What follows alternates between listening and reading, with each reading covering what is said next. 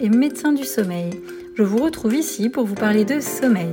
Je souhaite partager des infos claires et des astuces adaptées applicables au quotidien pour que la fatidique question alors, bien dormi chacun puisse enfin répondre à un vrai et sincère oui le plus souvent possible. J'ai choisi de vous parler aujourd'hui du jet lag social. En fait, la semaine dernière avait lieu le congrès de la Société française de médecine du sommeil et ce sujet de jet lag social a fait l'objet d'un symposium d'une heure trente qui m'a beaucoup intéressée et j'ai décidé de vous en résumer le contenu avec les principales informations. Donc pendant ce symposium, trois intervenants ont présenté diverses études scientifiques sur ce sujet.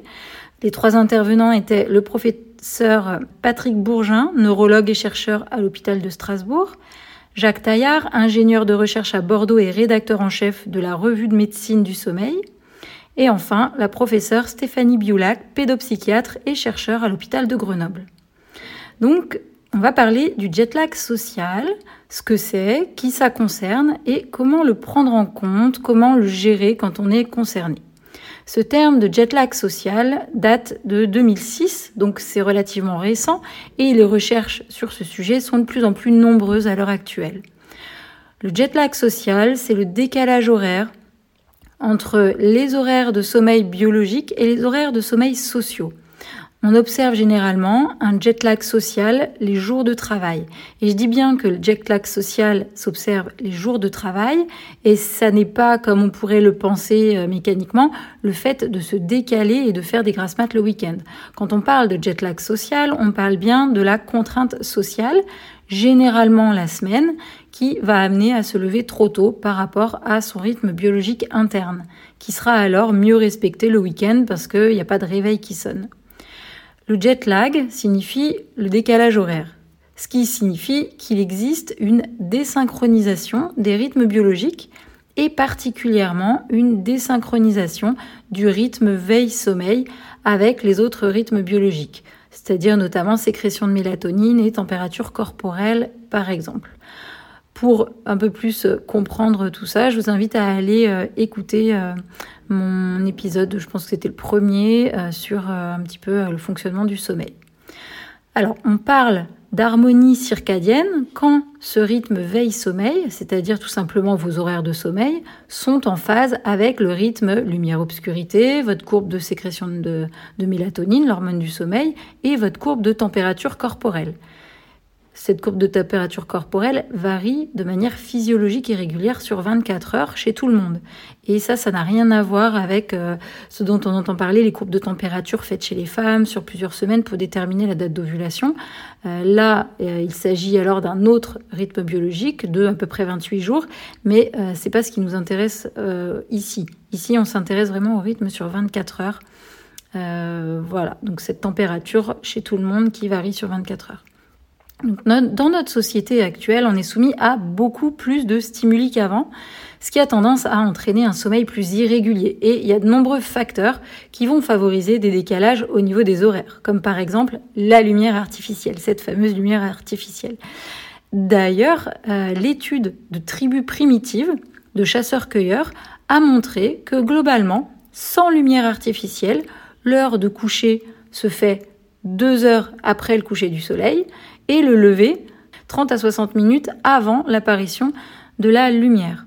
Et que les personnes de cette tribu avaient leur creux de température deux heures avant de se lever, ce qui semble assez optimal pour être frais et dispo dès le réveil le matin.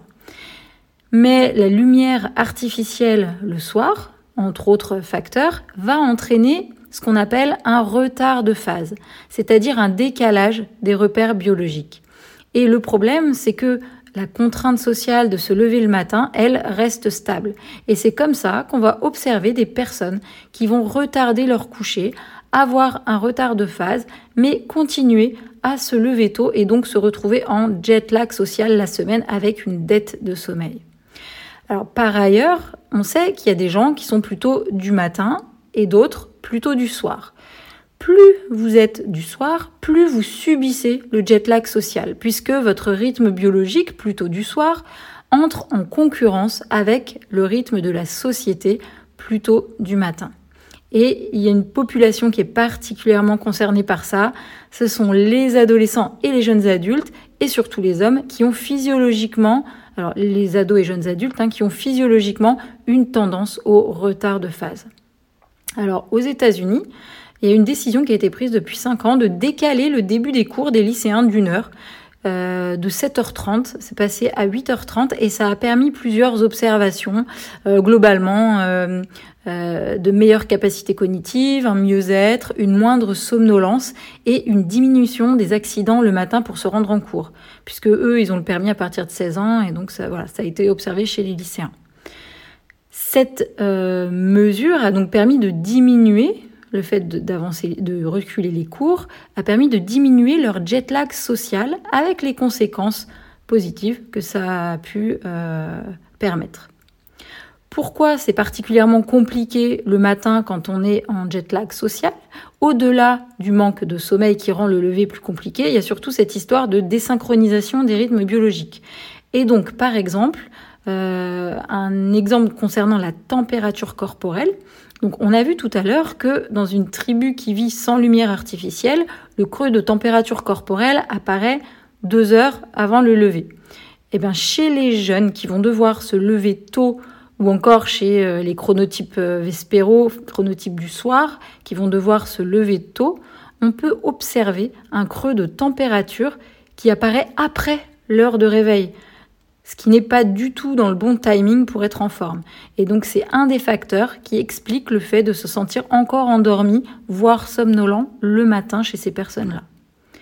Pour calculer le jet lag social, comment on fait? Alors il existe des formules où on fait la moyenne de l'heure du milieu de sommeil dans votre nuit la semaine, c'est l'indicateur de temps social, par rapport à la moyenne de l'heure du milieu de sommeil dans votre nuit le week-end ou tout autre jour de repos. C'est l'indicateur biologique. Et on regarde le décalage entre les deux. Avec d'autres données euh, également qui entrent en compte, mais comme c'est quelque chose qui demande à être affiné, je ne vais pas vous développer cette partie plus que ça. En tout cas, les statistiques que nous avons quant, au pourcentage de personnes concernées par le jet lag social s'appuient globalement sur ces formules-là.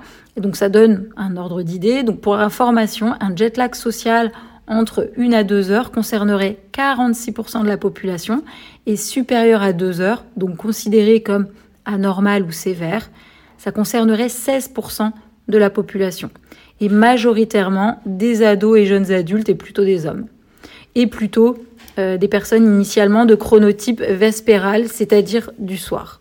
Avant de passer à que faire avec ce jet lag social, euh, je précise que généralement, euh, ça concerne des gens qui n'ont pas euh, de difficultés d'endormissement le soir, la semaine, même s'ils ont tendance à se coucher un peu tôt par rapport à leur rythme biologique, parce que souvent, il y a une dette de sommeil chronique qui fait que la pression de sommeil est suffisamment importante pour réussir malgré tout à entrer dans le sommeil. Euh, même si la température n'est pas optimale et même si la sécrétion de mélatonine euh, n'est pas optimale. Donc c'est très différent euh, de l'insomnie. Hein. On n'est pas les gens qui sont en jet lag social et qui peuvent être en dette de sommeil, ça n'a rien à voir avec faire des insomnies et donc la prise en charge n'est pas la même. Donc maintenant qu'on a un petit peu voilà compris ce que c'était que le jet lag social, qu'est-ce qu'on en fait? Donc quelques stratégies qu'on peut proposer pour réduire ce jet lag social.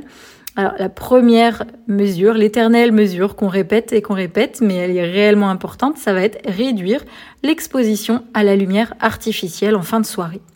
Toujours euh, particulièrement cette lumière bleue, puisque euh, la sécrétion de mélatonine qui est censée euh, augmenter le soir est supprimée quand on est exposé à des longueurs d'onde proches de celles de la lumière bleue. En revanche, pas de problème pour des lumières chaudes, tamisées, dont l'action est presque nulle sur la sécrétion de mélatonine. Pour en savoir plus, vous pouvez aller écouter mon épisode sur la lumière bleue. Donc généralement, quand il y a des troubles de sommeil, deux autres conseils primordiaux, c'est de ne pas trop se décaler le week-end, éviter les siestes, avoir des horaires réguliers. Alors attention, ça ce sont des conseils qu'on donne en cas d'insomnie chronique notamment, mais ici il s'agit d'un trouble du rythme circadien et non d'insomnie ou de difficulté de sommeil. Donc quand on connaît les conséquences d'un manque de sommeil sur la santé. Euh, donc pour ces personnes qui présentent un jet lag social, il vaut mieux conseiller, oui, de faire des grasses mat le week-end pour récupérer. Faire des siestes si besoin pour récupérer.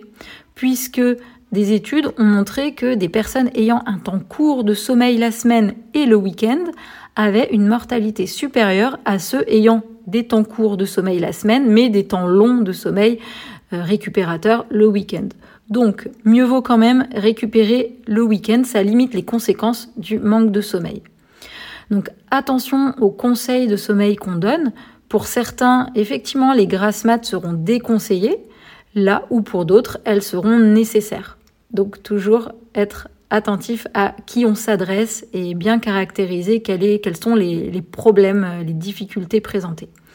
Si votre sommeil est inférieur à 6 heures la semaine, alors avoir un sommeil de récupération le week-end augmente la qualité de vie. Il a un rôle protecteur. En conclusion, euh, je dirais que le jet lag social est donc le décalage horaire entre horaire de sommeil biologique et horaire de sommeil sociaux.